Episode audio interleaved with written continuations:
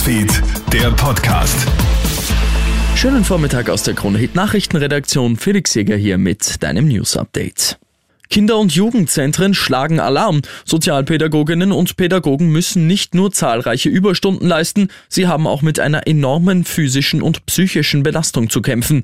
In fast allen Bundesländern mangelt es an Personal. Bewerberinnen und Bewerber sind keine in Sicht. Auch die niedrigen Gehälter schrecken viele davon ab, einen Sozialberuf zu ergreifen. Vanessa Stübinger ist für 13 Kinder und Jugendliche die erste Ansprechperson. Allen die gleiche Aufmerksamkeit zu schenken wird immer schwieriger, berichtet sie ATV aktuell. Vor allem jetzt in den letzten zwei Jahren hat sich sehr viel aufgrund von Covid getan, ähm, dass der Personalmangel einfach riesig ist und die Bedarfe der Jugendlichen einfach immer größer werden und auch die Fälle selbst schwieriger sind. Und wir merken das bei uns in der Arbeit schon. Der Flughafen in der australischen Stadt Canberra ist nach Berichten über Schüsse evakuiert worden. Wie australische Medien berichten, haben Zeugen in der Nähe der Check-in-Schalter mindestens drei Schüsse gehört. Ein Mann ist von der Polizei festgenommen worden. Verletzte hat es wohl nicht gegeben. Der Flughafen ist nach mehreren Stunden wieder freigegeben worden.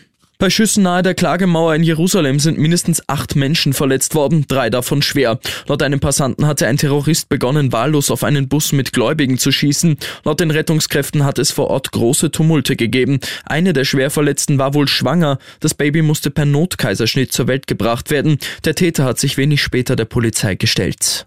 Es war eine weltweit einzigartige politische Entscheidung. Ab Montag ist es jetzt soweit. In Schottland sind ab morgen Menstruationsartikel gratis verfügbar. Das schottische Parlament hatte 2020 einstimmig für den Zugang zu solchen Produkten in öffentlichen Gebäuden gestimmt. Schottland ist einer der Vorreiter in diesem Bereich. Schülerinnen und Studentinnen bekommen dort jetzt schon Binden und Tampons kostenlos zur Verfügung gestellt. Ich wünsche dir noch einen schönen Sonntag.